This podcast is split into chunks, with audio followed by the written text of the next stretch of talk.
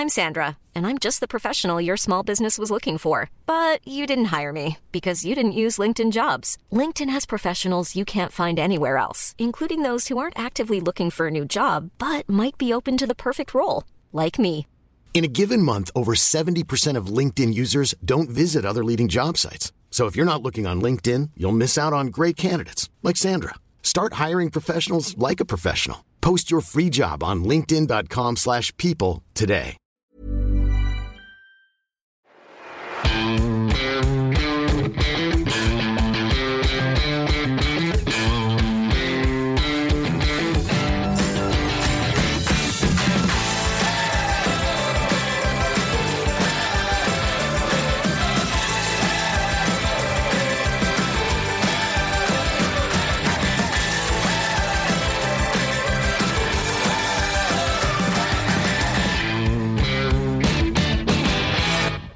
Hallo und herzlich willkommen zu einer neuen Folge des Finanzrocker Podcasts.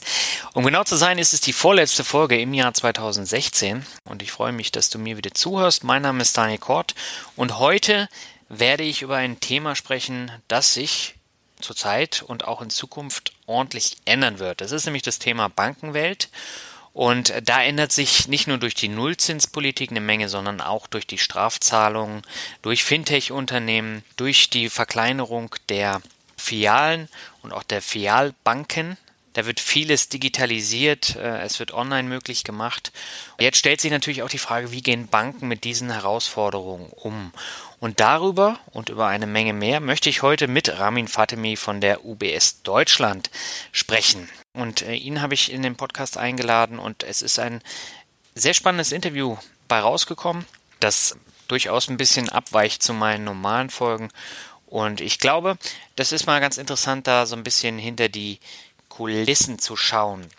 Ja, und präsentiert wird das Ganze von meiner Mehrwertseite. Das heißt, wenn du noch Weihnachtsgeschenke suchst, vielleicht sogar Finanzbücher, dann äh, gehst du einfach auf den Link kannst dir meine Buchempfehlung anschauen und wenn du dann über meine Homepage bei Amazon bestellst, dann bekomme ich eine kleine Provision auf alles, was du in deinen Warenkorb packst und damit unterstützt du meine Arbeit und ich danke dir schon herzlich im Voraus. Nun geht's ab zu den Bewertungen. Ja, drei Bewertungen habe ich für dich. Die sind heute nicht sehr lang. Beginnen möchte ich mit Planlos Werk. Und er schreibt, sehr schön aufbereitet und gut erklärt, macht die Fahrten im Außendienst sehr träglich. Weiter so. Ja, vielen Dank für die Bewertung. Nächste Bewertung kommt von Hoffmann Family. Und die Familie schreibt Finanzen einfach gemacht. Daniel schafft es manchmal fast so ausführlich, dass viele Themen rund um persönliche Finanzen motivierend und auch für Laien so einfach vermittelt werden und man am Ende gar nicht anders kann, als loszulegen. Absolut empfehlenswert, weiter so. Ja, vielen Dank für die Bewertung. Das freut mich natürlich, wenn ich einige Menschen dazu animieren kann, mehr aus dem eigenen Vermögen zu machen. Und die letzte Bewertung für heute kommt von Jim Bubel und er schreibt Weiterbildung auf unterhaltsame Art. Daniel versteht es mit jeder Folge wieder ein Stückchen mehr Bewusstsein und Wissen zu vermitteln und so Menschen in finanzieller Hinsicht von Reakteuren zu Akteuren zu formen. Mich hat er jedenfalls geschafft. Meinen ersten ETF-Sparplan auf MSCI World Basis habe ich zu Beginn diesen Monats mit einer ersten Rate ins Leben gerufen. Ich bleibe in jedem Fall am Ball. Ja, Jim Bubel, das freut mich natürlich zu hören. Da gilt natürlich das gleiche wie bei der Bewertung äh, davor. Ich freue mich immer, wenn ich Leute animieren kann. Und ich hoffe, du bleibst dann auch im Falle äh, von Börsenschwankungen dann am Ball. Ja, und damit gehen wir jetzt ab zum Interview. Herzlich willkommen zum vorletzten Finanzrocker-Interview für das Jahr 2016. Ich habe heute Ramin Fatemi im Podcast zu Gast. Er ist Market Coordinator Wealth Management und Member of the Management Committee of Wealth Management Germany and Austria bei der UBS Deutschland AG. Und wir wollen heute über viele unterschiedliche Aspekte der Vermögensverwaltung und auch der Bankenwelt sprechen. Und ich freue mich wirklich sehr, dass du heute im Finanzrocker Podcast bist. Ramin, erstmal herzlich willkommen. Ja, Daniel, herzlichen Dank für die Einladung und äh, dass ich bei dir sein darf. Ähm, von daher, ich freue mich. Ich freue mich auch und äh, ich glaube, wir haben einige Themen, über die wir sprechen können. Fangen wir mal mit dir an. Du hast einen sehr interessanten Lebenslauf, der Stationen bei Accenture, PricewaterhouseCoopers oder auch Talos beinhaltet. Und bei der UBS bist du jetzt, glaube ich, seit sieben Jahren. Äh, vielleicht möchtest du dich mal kurz vorstellen und auch erklären, was hinter dem Begriff Wealth Management steckt. Ja, sehr gerne. Also wie du, wie du sagst, ähm, ich bin jetzt seit ähm, über sieben Jahren bei der UBS, aber ich bin jetzt kein äh, typischer Banker von Haus aus. Äh, meine ähm, Karriere habe ich bei den Beratungen begonnen nach dem Studium in der Betriebswirtschaft im schönen Gießen. Mhm. Habe ich dann äh, bei verschiedenen äh, Beratungen Handwerkzeug gelernt.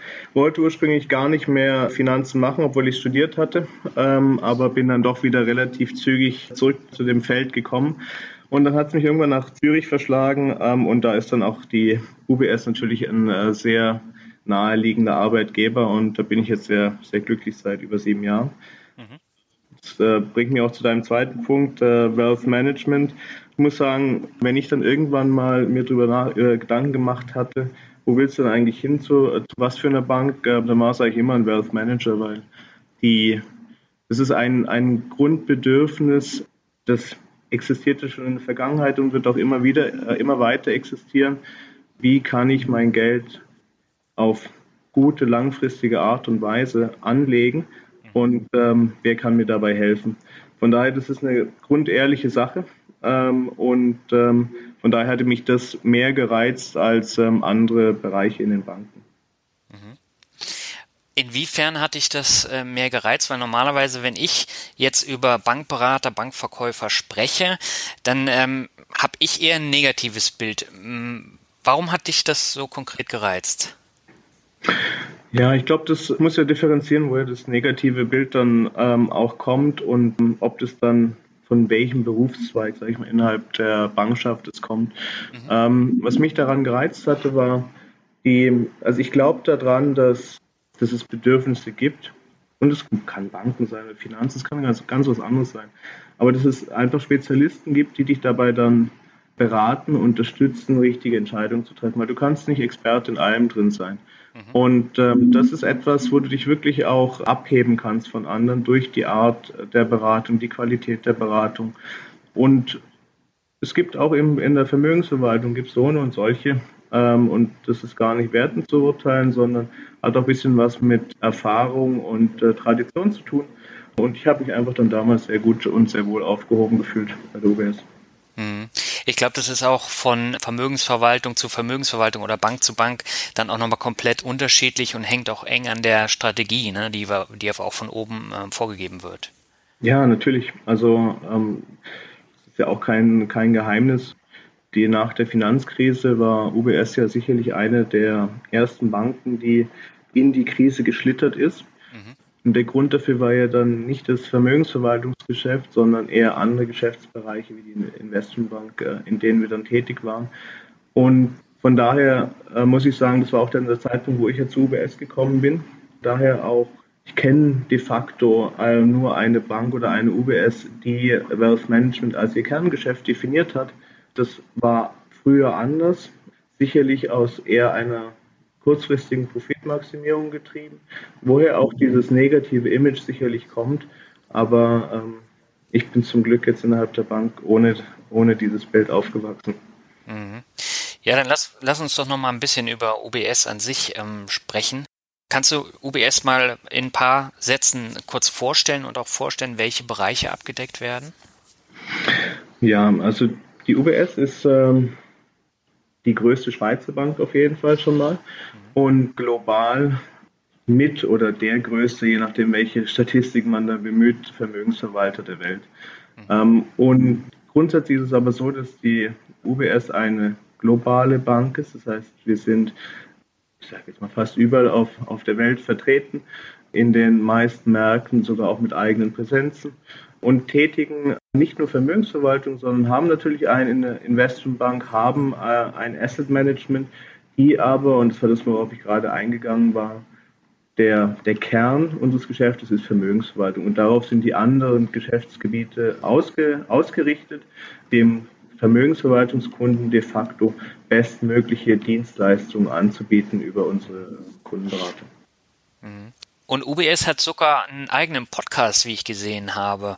Das ist ja auch eine spannende Geschichte, finde ich, weil normalerweise haben Banken ja nicht so viel mit, mit äh, Podcasts oder auch Blogs zu tun. Von daher finde ich das äh, wirklich spannend. Ist es denn für dich ein Medium mit Zukunft oder ist es auch komplett neu für dich?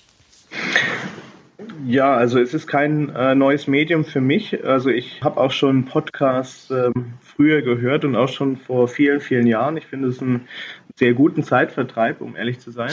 Ähm, die, wie du weißt, das ist jetzt mein erstes Podcast-Interview. Von daher in der Hinsicht ist es neu für mich. Ich, ist es ein Medium der Zukunft?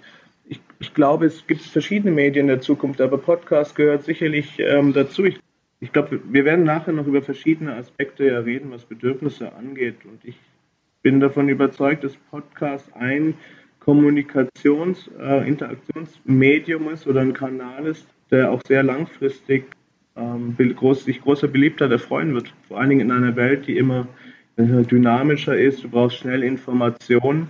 Ein Podcast ist ein sehr gutes Medium dafür. Ähm, nicht jeder ist erfolgreich. Nicht jeder Podcast will gehört werden. Die, äh, wir probieren auch neue Dinge aus. Du hattest gerade unsere Podcasts angesprochen. Mhm.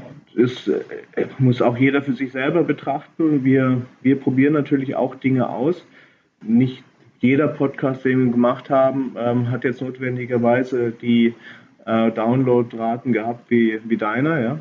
Ähm, aber ich glaube, das ist auch der, der Charme, wenn äh, so eine traditionelle Bank wie wir es sind. Auch wir müssen lernen, ja, mit neuen Dingen umzugehen. Und ähm, von daher ist es, äh, möge man es uns nachsehen, wenn ähm, der Finanzrocker an der einen oder anderen Stelle dann vielleicht sogar professioneller ist wie wir. Ja, im letzten Freitag gab es einen Bericht im Handelsblatt, äh, den ich sehr, sehr spannend fand. Da ging es darum, dass sich die UBS jetzt neu aufstellt. Ähm, das hat unter anderem mit dem Brexit zu tun, dass jetzt eine ähm, Fokussierung auf Frankfurt stattfinden wird. Das heißt, äh, ursprünglich war London als Mittelpunkt vom UBS Wealth Management geplant. Dank des Brexits äh, wird es wohl Frankfurt. Äh, wie kam es denn zu so einer Entscheidung? Ja, also die, die Entscheidung, auf äh, die du dich ja beziehst, ist die, die, die wir letzten Freitag verkündet haben, dass wir in Frankfurt unsere Europa ähm, SE, also die Europa, das Europageschäft bündeln in Frankfurt. Und ähm, das ist eine, ich weiß, dass manche Medien das so kommuniziert hatten, aber es war de facto die Entscheidung für Frankfurt war jetzt keine Brexit-Entscheidung. Mhm. Die wir hatten, ähm, und das ist auch bekannt, ich meine, wie jede, wie jede gute Entscheidung muss die sauber vorbereitet werden.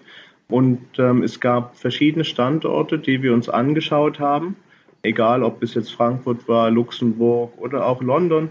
Und ähm, jede hat für das, was wir tun wollten und, tun, und jetzt gemacht haben, hatte Vorteile und Nachteile. Und die die, ich sage jetzt mal, ähm, Vorentscheidung für, äh, oder die Präferenz besser gesagt für Frankfurt, die, die wurde sogar schon vor Brexit geführt. Es ist natürlich jetzt ganz offen sind, würde ich jetzt an Deutsch, an der Stelle von deutschen Medien auch nicht anders machen. Das ist, das ist natürlich ein toller Aufhänger, äh, das, die Brexit-Thematik mit Frankfurt zu verbinden. Mhm. Und alle Banker aus London jetzt nach Frankfurt emotional zu äh, verschieben.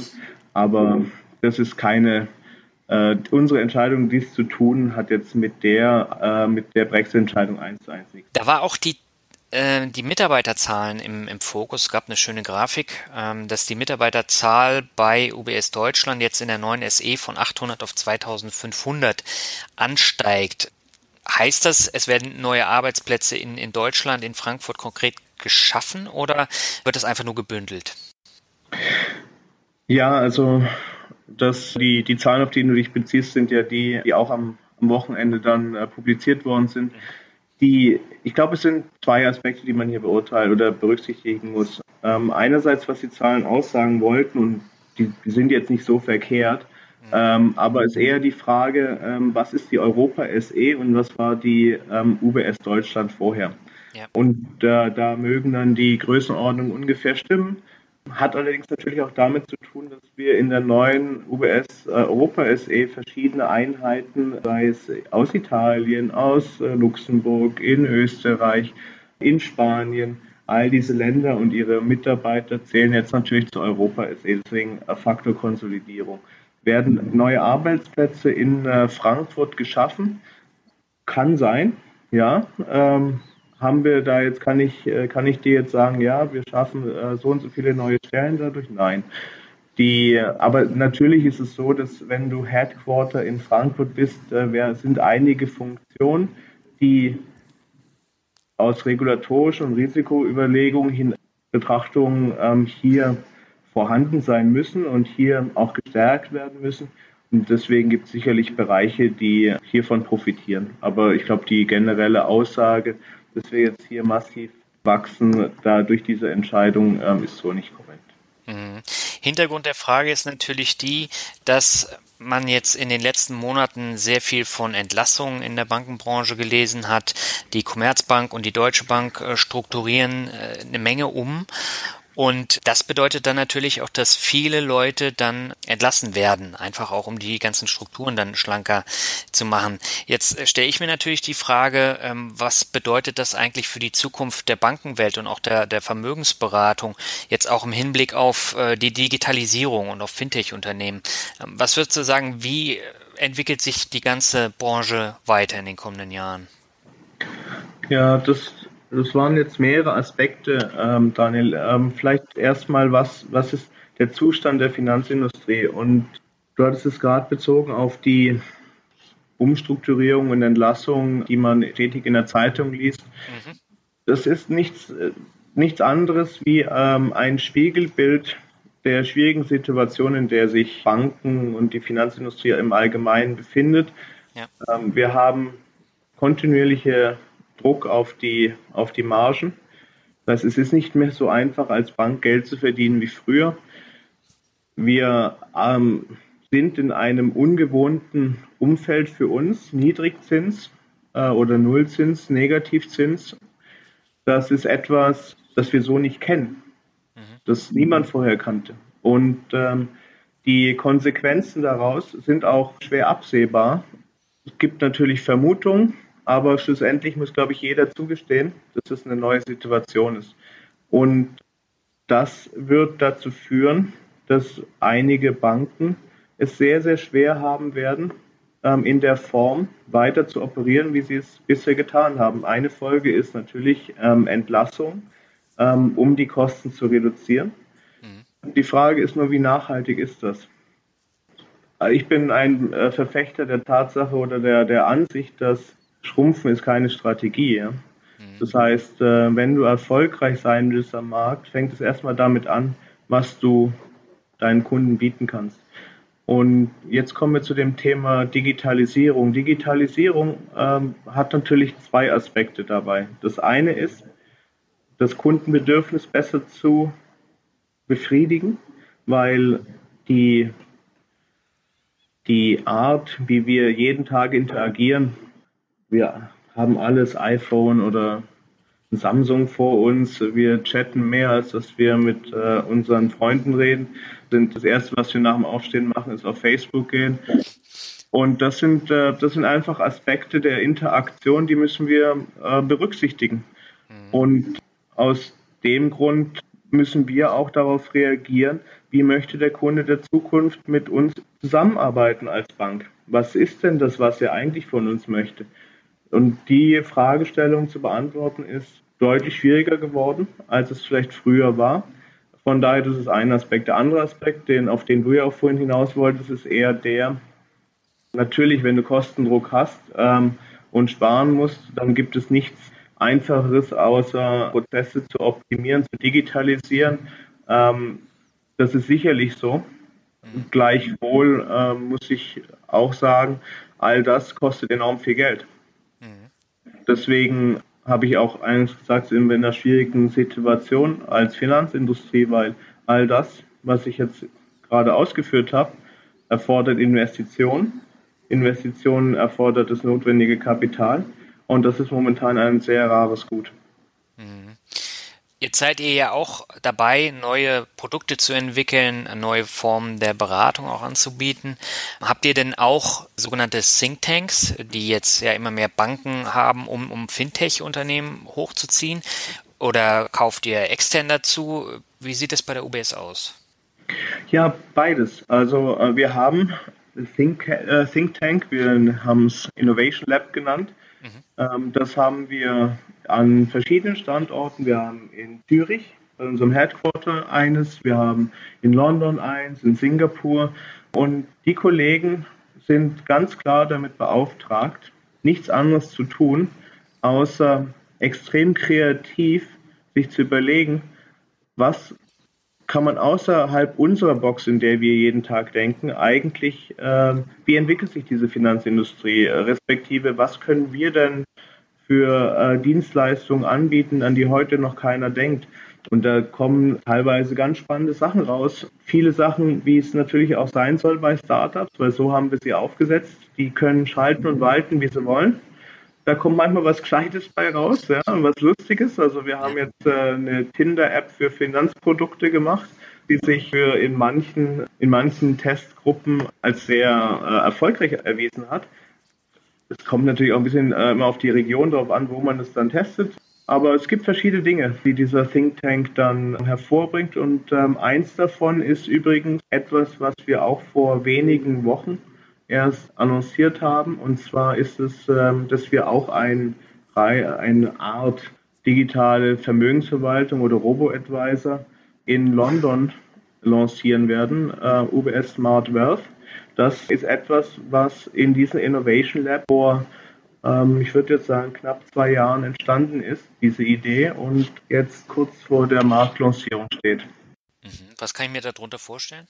Ähm, unter UBS Smart Wealth, was wir lancieren werden, das ist de facto ein, ich sage jetzt mal eben, um es einfach zu formulieren, ein Robo-Advisor, wie man ihn in, an verschiedenen Stellen jetzt ähm, auch kennt von anderen Playern, aber wesentlich erweitert. Das heißt, das ganze Thema Vermögensplanung, Wealth Planning steht im Hintergrund. Das äh, Produkt per se, was dann, sei ein aktiver oder ein passives Produkt, das ist nicht im Vergleich zu den aktuellen Robotweisen, ist nicht im Vordergrund, sondern im Vordergrund steht das ganze Thema Wealth Planning, was braucht der, der, der Kunde, was ist eine Lebensplanung und das Ganze auf eine digitale Art und Weise. Das habe ich jetzt so noch nicht gesehen äh, bei anderen Playern. Deswegen ich bin gespannt auf die äh, Marktreaktion, wenn wir dann auch offiziell an den Markt gehen in Kürze. Mhm. Und was kann ich mir unter dieser Tinder-App für Finanzprodukte vorstellen? da kriegst du Anlage ähm, basierend auf äh, Bedürfnissen, die du eingestellt hast, bekommst du ähm, Anlagevorschläge von die unser CIO Office, also unser CIO House View ähm, de facto dann repräsentiert, kriegst du diese Anlage, Anlagevorschläge basierend auf deinen Bedürfnissen und kannst nach links schieben oder rechts schieben, wenn du es magst oder nicht magst. Und wenn du es magst, wirst, wirst du dann auch entsprechend weitergeleitet zu Plattformen, wo du es dann auch direkt handeln kannst. Von daher ist gar nicht so anders wie bei dem ursprünglichen Tinder, aber ich würde mal sagen, ich finde es jetzt ein bisschen emotional weniger verwerflich. Okay, ähm, da hast du natürlich auch recht. Ähm, ihr habt noch ein anderes äh, Produkt lanciert, das äh, habt ihr vor einigen Wochen auch gemacht, nämlich UBS Managed Access. Das ist eine professionelle, online-basierte Vermögensverwaltung für Menschen mit einem Vermögen ab 100.000 Euro. Was steckt denn da dahinter? Ja, das ist, ähm, um, um ganz offen zu sein, sehr spannend, weil wir hatten jetzt gerade über Robo-Advisor gesprochen. Ja. Und die, die Frage, die sich, und das war auch ein An Antrieb, als wir UBS äh, Managed Access lanciert haben. Die Frage ist, braucht ein Kunde oder hat ein Kunde das Bedürfnis, persönlich beraten zu werden? Mhm. Und du kannst es nicht mit Ja oder Nein beantworten, weil jeder ja natürlich anders ist. Aber was wir dann doch nicht nur bei unseren eigenen Kunden, sondern auch durch Marktbefragungen ganz klar festgestellt haben und herausgefunden haben, ich sage jetzt mal ab einer gewissen Größenordnung, das sind wir auch relativ im eigenen Vermögen, aber gibt es natürlich schon das Bedürfnis, mal mit Menschen zu sprechen, ja, und sich nochmal zu Rat einzuholen. Und auch sich nochmal zu vergewissern, wie die Italien-Entscheidung für das Resultat von gestern, wie wirkt sich das jetzt auf, auf mein Portfolio aus? Muss ich mir Sorgen machen? Da gibt es einfach dieses Bedürfnis und das kann man über eine Maschine alleine abdecken äh, und über E-Mails. Mhm. Aber es ist doch etwas, sehr viele Kunden schätzen. Wir haben jetzt dann gesagt, aber das ist ja nicht zeitgemäß, äh, so sinngemäß, wenn man, da, da werden wir ja im klassischen Modell Vermögensverwaltung, du hast Niederlassungen, wo Kundenberater sitzen, wo der Kunde dann ähm, zwei, vier, sechs, achtmal im Jahr vorbeikommt, persönlich beraten wird. Dieses Modell gibt es natürlich weiterhin und muss es auch geben, aber wir haben uns überlegt, wir sehen die Zukunft eher darin, in digital und persönlich zu vernetzen. Deswegen auch ähm, hybrides Beratungsmodell. Das heißt, was wir mit UBS Managed Access anbieten, ist eine digital getriebene Vermögensverwaltung. Das heißt, ähm, der, der Kunde hat äh, die notwendige Transparenz und kann ähm, alles äh, Mögliche machen über sein, ich nenne es jetzt mal E-Banking, das heißt bei uns Wealth Management Online. Das ist eine, eine Plattform, die es so jetzt auch nicht gibt äh, am Markt, de facto wirklich ein E-Banking für Vermögensverwaltung. Und hat aber natürlich den Zugriff jederzeit, so oft er möchte, auf ein Beraterteam, was, was ihm zur Seite steht und das ihn auch dann aktiv ähm, zweimal im Jahr mit ihm durch seine Finanzen geht, äh, versucht zu verstehen, wie, ähm, wie sich seine Situation verändert hat und entsprechend dann auch ähm, Ratschläge gibt, wie mit den Finanzen umzugehen ist. Und ich, also wir sind davon überzeugt, dass dieses hybride Modell ein und wenn nicht sozusagen das Modell der Zukunft ist, wir werden es sehen. Was wie erfolgreich sein wird, ich persönlich glaube, dass alle Modelle in der Zukunft ihre Berechtigung haben. Schlussendlich entscheidet der Kunde, wie er mit uns zu interagieren hat. Und das ist, glaube ich, der fundamentale Unterschied zu, zu vorher, wo dann doch irgendwie die Bank aufoktroyiert hat, wie der Kunde mit uns zu interagieren hat. Und äh, jetzt drehen wir es mal um. Wir geben dem Kunden verschiedene Kanäle und er kann entscheiden, wie er das haben möchte, in einer einfachen, transparenten ähm, Art und Weise. Komplizierte Welt ist nicht mehr das, was wir heute brauchen. Nun werden die meisten meiner Hörer noch nicht über ein sechsstelliges, geschweige denn siebenstelliges Vermögen äh, verfügen und äh, eigentlich auch von vornherein abgeschreckt werden durch die Kosten. Ich glaube, die Kosten liegen bei 1,3 Prozent und dann geht's äh, sukzessive dann so ein bisschen runter, je mehr Geld ich dann anlege. Äh, wenn wir jetzt aber 100.000 Euro nehmen, dann sind es mal auf einen Schlag 1.300 Euro, die dann wegfallen pro Jahr. Und was bietet denn UBS für diese schon hohen Kosten. Ja, also es ist, ähm, also die, die, deine Hörer werden es ja dann häufig dann auch ver, vergleichen mit, ähm, sagen wir auch anderen Robo-Advisern, äh, wo sie vielleicht auch schon ab äh, wenigen Tausend anfangen können. Und ich meine, schlussendlich kommt es ein bisschen darauf an, sehe ich einen Gegenwert für das Geld, was ich bezahle. Und Gegenwert heißt natürlich und dürfen wir trotz allem Service, den ich gleich aufzählen werde, nicht, blau, nicht blauäugig sein. Menschen, die bei der UBS oder die bei Warmo oder bei der Deutschen, wo auch immer Kunde sind, wollen einfach Performance haben. Ja? Und das muss das Ziel Nummer eins sein. Relativ gesehen immer eine sehr gute Performance für den Kunden ähm, zu liefern. Und davon rede jetzt rede ich nicht davon, im Monat Dezember. Ich sage auch nicht im, im Jahr 2017. Es muss langfristig eine relativ bessere Performance sein, als es vielleicht andere Player oder der Markt äh, bietet. So, das ist mal ein Aspekt. Damit kann man aber ganz schlecht Werbung machen, muss man ganz offen sagen. Ja? ja. Ähm, von daher ist dann eher die Frage, warum glaubt ihr, dass ihr das generieren könnt, dieses Alpha? Und das ist dann über die Frage, manage ich die das Vermögen der Kunden aktiv oder passiv, äh, glaube ich daran, dass in unserem Fall ist es eine aktive Vermögensverwaltung.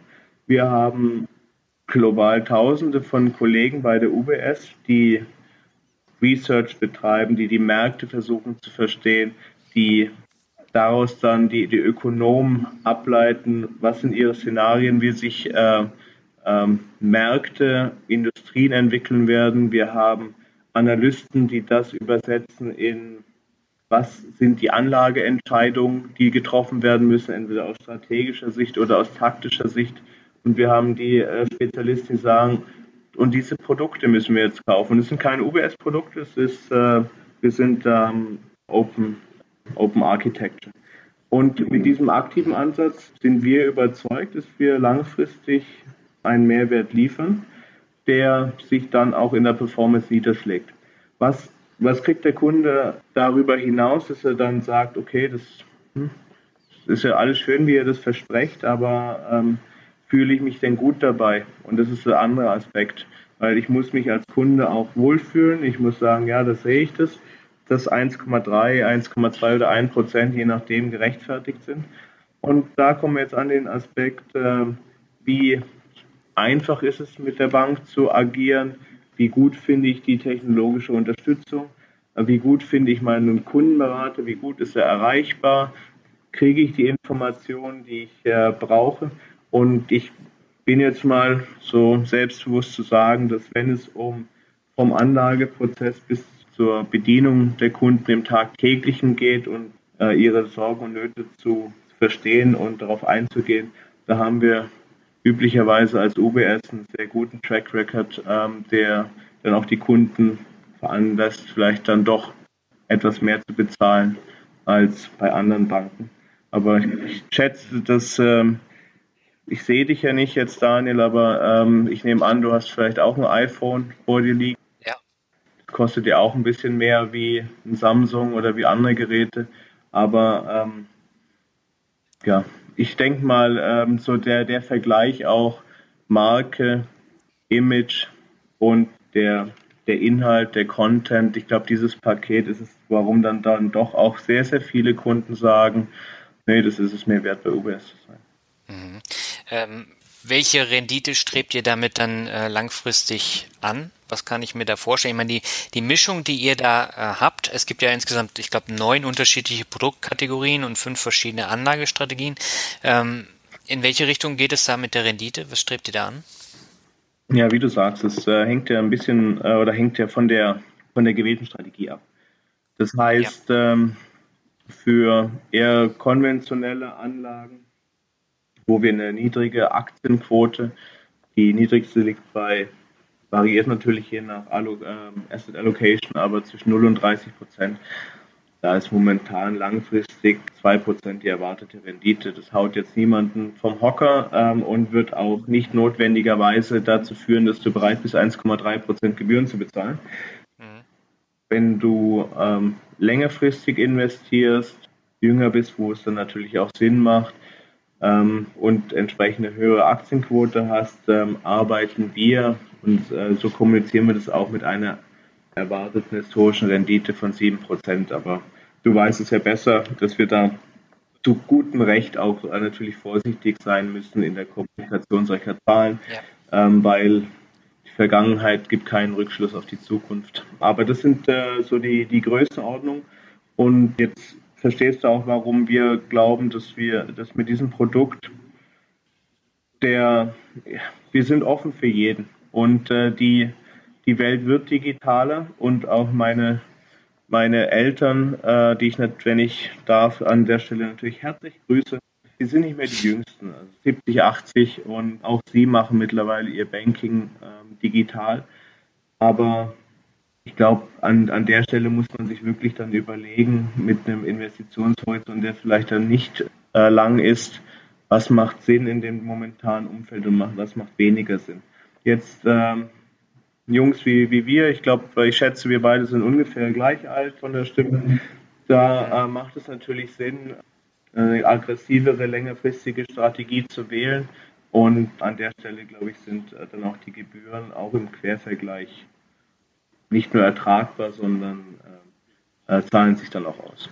Ja, letztendlich ist es ja nicht teurer, als ähm, wenn wir jetzt nochmal einen Aktienfonds nehmen. Der kostet ja auch zwischen 1,2, 1,5 Prozent plus Ausgabeausschlag. Aber das die 100.000 Euro als Grundanlage machen natürlich da eine Menge aus. Das heißt, die Kosten werden ja dann ja, ähm, gleich vierstellig von Anfang an. Das ist richtig, Daniel. Aber weißt du, das, das Spannende ist, ähm, du, bist, du bist versiert in dem Gebiet, wie auch die, die Zuhörer, aber vielen ist es äh, tatsächlich, bei vielen ist es tatsächlich so, dass eine Gebühr für eine Vermögensverwaltung von 1,3 Prozent oder 1,2 Prozent musst du dann doch eher erklären, wie warum du 1 Prozent Management Fee und Ausgabeaufschlag auf den Fonds bezahlst. Ja, das sind, sind natürlich, ähm, das eine ist sogar billiger wie das andere, obwohl mehr dahinter steht, aber das musst du trotzdem erstmal erklären. Und ähm, von daher, also preislich mache ich mir jetzt auch, um offen zu sein, habe ich kein schlechtes ähm, Gewissen äh, bei, den, bei den Preisen. Warum? Weil jetzt kommen wir auch an den Punkt, warum ist es ab 100.000? Persönliche, persönliche Beratung ist einfach ja. ähm, teuer. Und wir, wir bieten ja auch nicht unseren Kunden an, hier habt ihr das Callcenter ähm, und die helfen euch dann jetzt bei technischen Lösungen, wenn die, wenn die Webseite nicht funktioniert oder wenn dein Account nicht funktioniert. Darum geht es nicht. Wenn wir das nur täten, dann ähm, könnten wir noch weiter runtergehen. Ja? Ähm, dann kommen wir übrigens äh, langsam, aber sicher zu dem Ansatz von anderen Robo-Advisern oder wie wir es bei UBS Smartverse in London machen.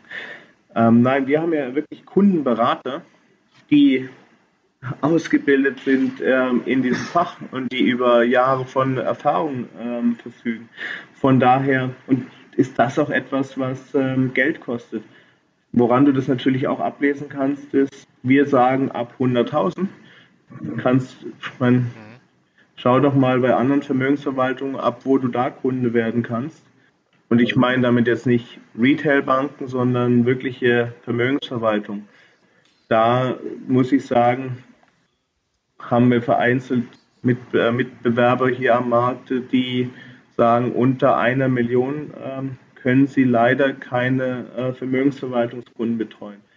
Was total schade ist, weil schlussendlich, warum soll ich denn etwas, wenn du, wenn du einen Prozess definiert hast, wie wir ihn haben, mit dem ganzen Investmentprozess? Warum, wenn er skalierbar ist, soll man es denn nur ähm, sehr reichen Menschen zur Verfügung stellen? Wenn du es auch skalierbar machen kannst. Und was wir jetzt äh, gemacht haben, ist, ihn wesentlich skalierbarer gestaltet, sodass wir es ab 100.000 anbieten können. Deine Zielgruppe am, äh, äh, am Podcast ist natürlich zwischen 25 und äh, 30, glaube ich. Ja, ist schon ein bisschen älter. Also, ein bisschen älter. Ja, ich würde sagen 25 bis 40. 25 bis 40. Mhm. Die, äh, also dann zumindest, sage ich mal, die ab 35-Jährigen. Ich war auch selber überrascht, weil ich, ähm, ich bin zwar Deutscher, aber ähm, bin ja, wie, wie eingangs gesagt, seit, schon seit sehr, sehr vielen Jahren in, äh, in Zürich und erst seit sechs, sechs, neun Monaten wieder hier in Deutschland tätig.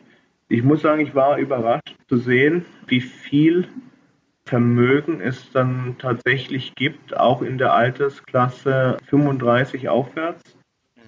Das sind ähm, dann doch wesentlich mehr ähm, Individuen und Haushalte, als ich äh, vermutet habe.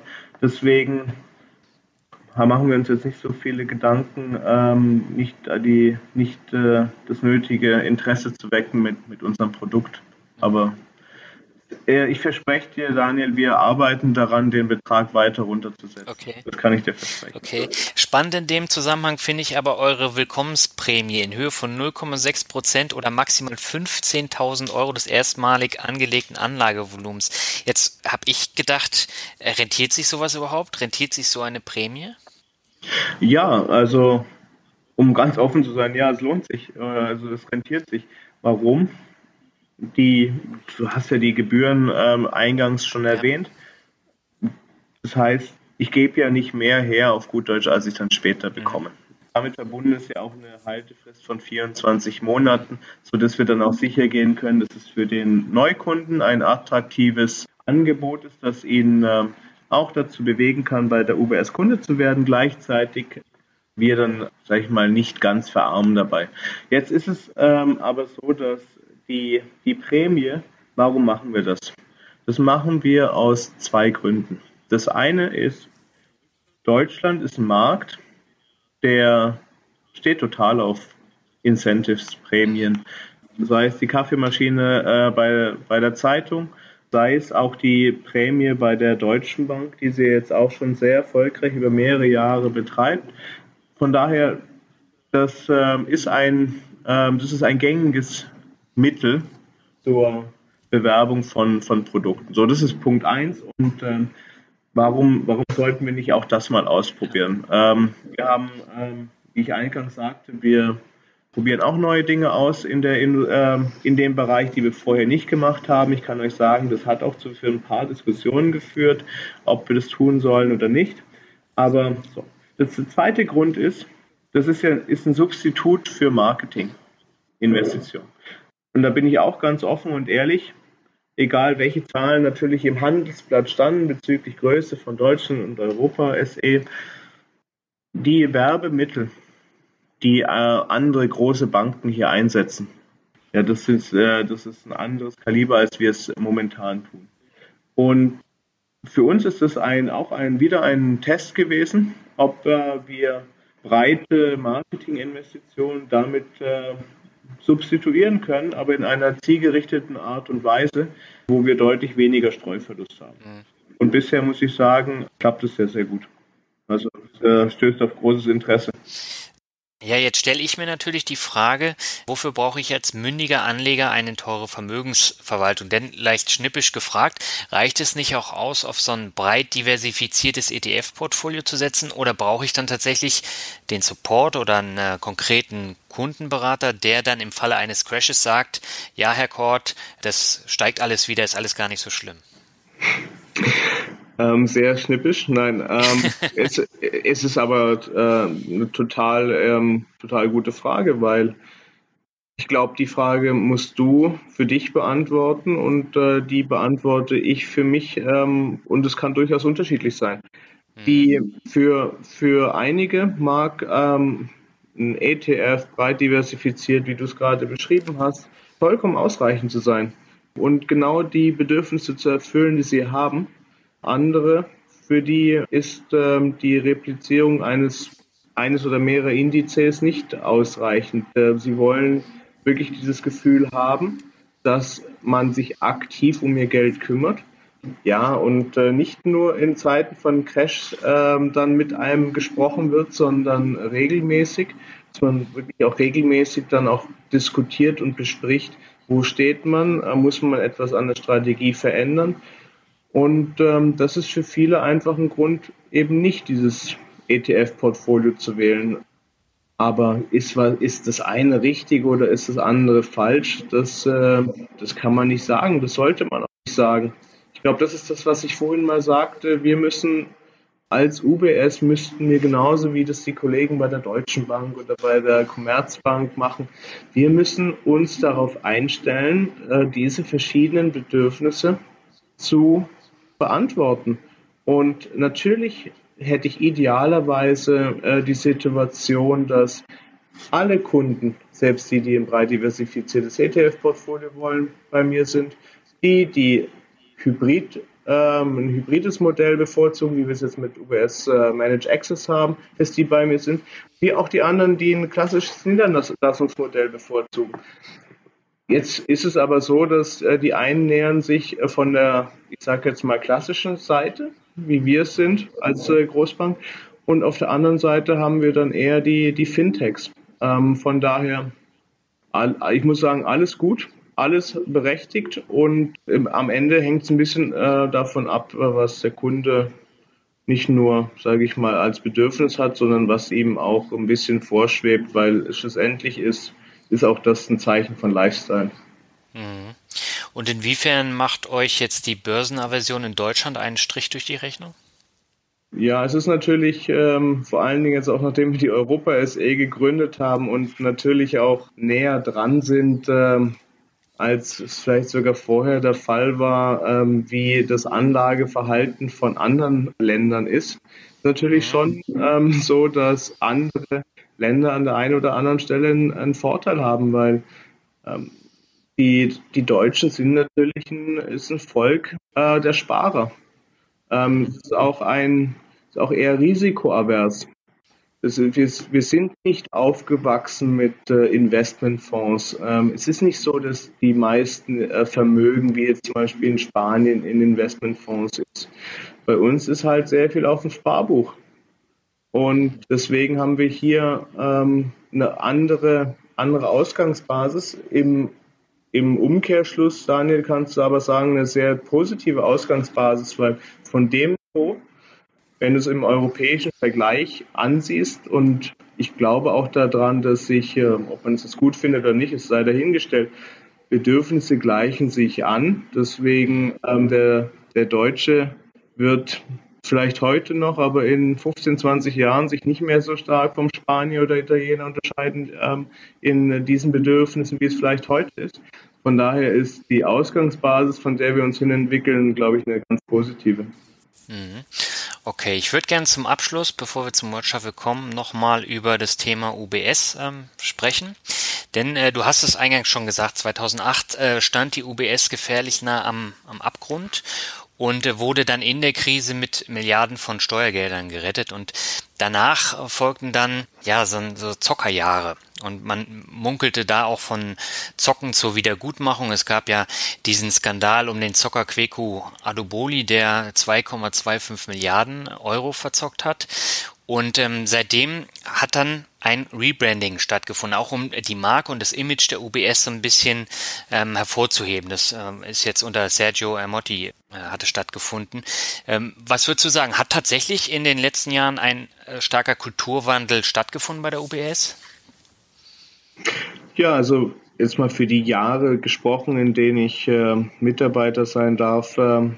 absolut. Also es ist schon die UBS vor sieben Jahren war eine andere, als sie es vor zwei, drei Jahren war und auch heute. Nicht nur was Risikoaspekte angeht und äh, Kontrollen, weil natürlich nicht nur imageseitig, sondern als Bank musst du, äh, musst du deine, deine Risiken und deinen Balance Sheet im Griff haben, ähm, um langfristig äh, erfolgreich zu sein. Von daher, ähm, das ist, das ist gar keine Frage, dass dort ein sehr starker Fokus gelegt äh, worden ist und der auch zu einem Kulturwandel geführt hat. Aber Kulturwandel ist nicht eine Einmalsache, sondern das ist etwas Stetiges. Und ähm, gerade jetzt findet wieder ein Kulturwandel statt, ähm, hin zu Digitalisierung, hin offener zu denken. Ähm, denke, das sehr Positive an der momentanen Zeit ist, dass ähm, zumindest bei uns, weil wir vielleicht ähm, auch an der einen oder anderen Stelle jetzt den, ich will nicht sagen Luxus haben, das eine oder andere Problem weniger zu haben, aber man kann sich dann doch mehr auf den Kunden besinnen und äh, muss nicht nur darauf achten, äh, wie man seinen Laden zusammenhält. Und auf die Zahlen. Ja, natürlich, auf die Zahlen auch. Ähm, aber hieran erkennt man ja auch, dass ein, ein Geschäftsmodell natürlich äh, schwanken Zahlen und äh, du rennst von Quartal zu Quartal. Ähm, das ist jetzt nicht mehr gelogen, wenn es nicht so ist, aber ich glaube, was man eindeutig sieht, ist, dass ähm, wir ein Geschäftsmodell gefunden haben, das nicht nur unsere Kunden äh, richtig finden mhm. und äh, wir stetig äh, Zuflüsse haben von Kunden verschiedenster ähm, Richtungen sondern auch die, die Investoren äh, der Meinung sind, dass wir ein Geschäftsmodell gefunden haben, das es äh, zu kopieren gilt von anderen. Mhm.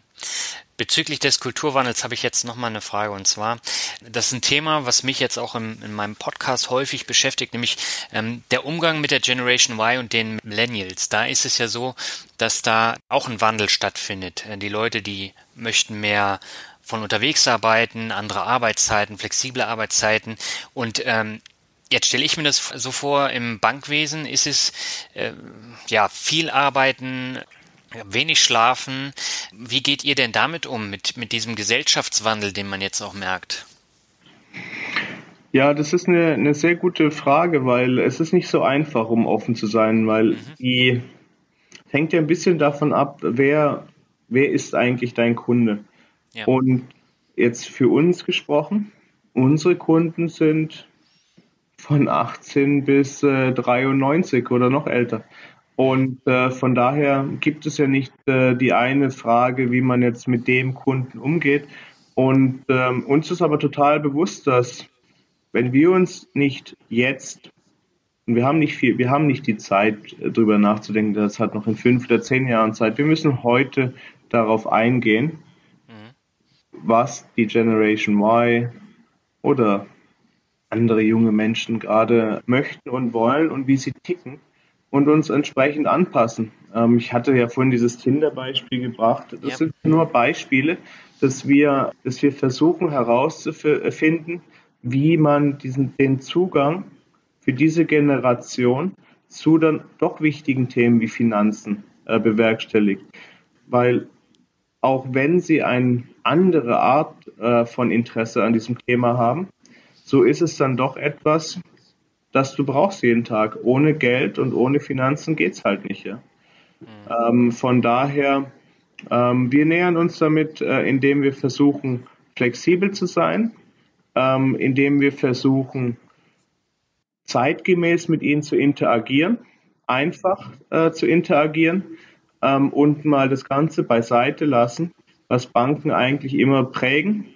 Das ist Komplexität, das ist schwierig, das ist teuer, das ist you name it. Also alles Mögliche, was, äh, was man eigentlich nicht möchte. Ja? Mhm. Und ähm, das ist das Schöne an der Generation, aber auch an der Fintech-Szene, dass sie uns daran erinnert, dass wir eigentlich in einer Industrie arbeiten, die nicht so komplex und nicht so kompliziert sein muss, wie wir sie eigentlich immer gerne darstellen. Mhm. Und sie bleibt spannend. Ach, auf alle Fälle. Also langweilig wird uns nicht. Genau, das war doch jetzt ein schönes Schlusswort und ein perfekter Übergang zum Word Shuffle. Das heißt, ähm, ich nenne dir jetzt einfach ein paar Begriffe und du sagst einfach, was dir dazu einfällt. Und ähm, beginnen möchte ich mit der Schweiz. Sehr schönes Land mit äh, in Zürich einem wunderbaren See, schönen Bergen, niedrigen Steuern. Und hohen Kosten. Die da nicht so schlimm sind, wenn du nie wenig Steuern bezahlst. Okay. Da gleicht sich alles aus. Ja, okay, dann kommen wir zum nächsten Begriff. Ähm, nennt sich Trump. Hätte ich jetzt nicht gewählt. das hast du jetzt schön gesagt. Nächste ist äh, Damaskus. Damaskus. Ähm, habe ich mal drei Monate meines Lebens verbracht beim SOS Kinderdorf und ich will diese ähm, Erfahrung nicht missen. Mhm. SOS Kinderdorf, das heißt, du hast da dann im, im Tagesablauf unterstützt oder? Ja, also ähm, ich war drei Monate dort und habe dort in Damaskus war das äh, regionale ähm, Office vom SOS Kinderdorf für die Region und ich war dann ähm, in diesem regionalen Büro, aber dann fast jeden äh, Tag dann auch in den Kinderdörfern, weil zwischen Administration und aktiv helfen den, den Dörfern und den Kindern, ähm, das war es war sehr, sehr, sehr lehrreich und etwas, ähm, was mich dann wieder auf Spur gebracht hat, weil nicht, also können jetzt zum Abschluss dann privat werden, aber also man muss schon seinen Grund haben, warum man drei Monate in Kinderdorf geht, ja. Hm. Ja, ich meine, das, das äh, zeichnet ja auch ein Bild von dir, ne? Das macht ja jetzt auch nicht der normale Banker. Würde ich jetzt so sagen. Das stimmt. Da fragt man sich, was falsch gelaufen ist, dass ich hinterher einer geworden bin, ne? Gut, äh, das musst du ja jetzt beantworten. Ne? Das äh, sind ja dann die Hauptgründe, weswegen du dich dann entschieden hast. Hast ja eingangs auch schon ein bisschen was das, das stimmt, das stimmt, aber ich muss sagen, dass äh, das Schöne an dieser Erfahrung ist, dass man hinterher besser zu beurteilen weiß, was wichtig ist und was weniger wichtig ist und wo sich es sich dann doch lohnt, sich jeden Morgen oder jeden Tag darüber aufzuregen ähm, oder dann doch mal fünf Grad sein lassen kann. Mhm. Okay. Dann kommen wir zum nächsten, ist Rockmusik. Ja, ist nicht so unbedingt meins, ähm, aber meine Freundin, die hat da ein größeres Fable für, von daher muss ich es mir ab und zu anhören. Okay. Das wollen wir dann nicht weiter vertiefen. Ähm, der nächste Begriff ist Helikoptergeld. Ja, wenn irgendwo ähm, das mal runterfallen sollte, hoffe ich, dass ich drunter stehe, aber ich glaube, es ist, äh, wäre total falsch, wenn es Geld aus Helikoptern regnen würde. Okay. Jetzt habe ich noch zwei Begriffe für dich. Der nächste ist Brexit. Ja, manchmal weiß man ja erst, was, für was man sich entschieden hat am nächsten Morgen. Ähm, sehr überraschend, äh, hätte ich nicht mit gerechnet. Ich glaube, dass die, die Damen und Herren von der Insel auch noch nicht abschätzen können, was das für sie bedeutet, wie wir es auch nicht können. Ich finde es sehr schade, weil die europäische Idee damit einen äh, deutlichen Riss bekommen hat und in Zeiten wie diesen ähm, sollten wir als Gemeinschaft zusammenstehen und nicht Populismus äh, den Weg ebnen. Mhm. Das heißt aber, was bedeutet das konkret für die Finanzwelt? Weil London ist ja nach wie vor noch der Mittelpunkt der europäischen Finanzwelt. Das wird sich aber dann drehen. Das sehen wir dann.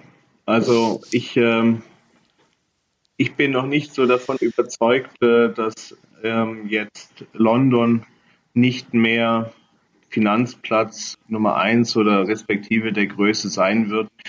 Ich bin sicher, dass, äh, dass der Polit Politikprozess, der jetzt einsetzt, wird wieder zu einem Ausgleich finden, ähm, wo auch weiterhin London in der Zukunft eine sehr, sehr starke Rolle ähm, spielt und alle Immobilienmakler, die sich hier in Frankfurt gefreut haben, dass ähm, alle Banker jetzt nach Frankfurt kommen, kommen, glaube ich, werden enttäuscht werden. Dann habe ich einen letzten Begriff, da bin ich gespannt, was du sagst. Das ist Glück. Etwas, was mich jeden Tag begleitet, weil ich bin ein unglaubliches Glückskind. Ich kann mich nicht beklagen über mein Leben und ich hoffe, dass ich mit dieser positiven Art, die ich habe, ähm, andere an meinem Glück teilhaben kann. Das hast du jetzt echt schön gesagt. Das war ein wunderbares Schlusswort. Äh, damit will ich das auch bewenden lassen. Ramina, vielen Dank für das sehr spannende Interview. Das war mal ein etwas anderer Einblick und es hat eine Menge Spaß gemacht. Und äh, ich hoffe, du bist mit deiner Podcast-Premiere auch zufrieden. Absolut, hat mir Riesenfreude gemacht, Daniel. Herzlichen Dank und ähm, ich hoffe, dass wir uns dann noch häufiger sprechen. Ja, das hoffe ich auch. In diesem Sinne sage ich schon mal eine schöne Adventszeit und äh, alles Gute für den Übergang ins neue Jahr dann. Wünsche ich dir auch. Danke, Daniel. Danke, mach's gut. Ciao. Ciao.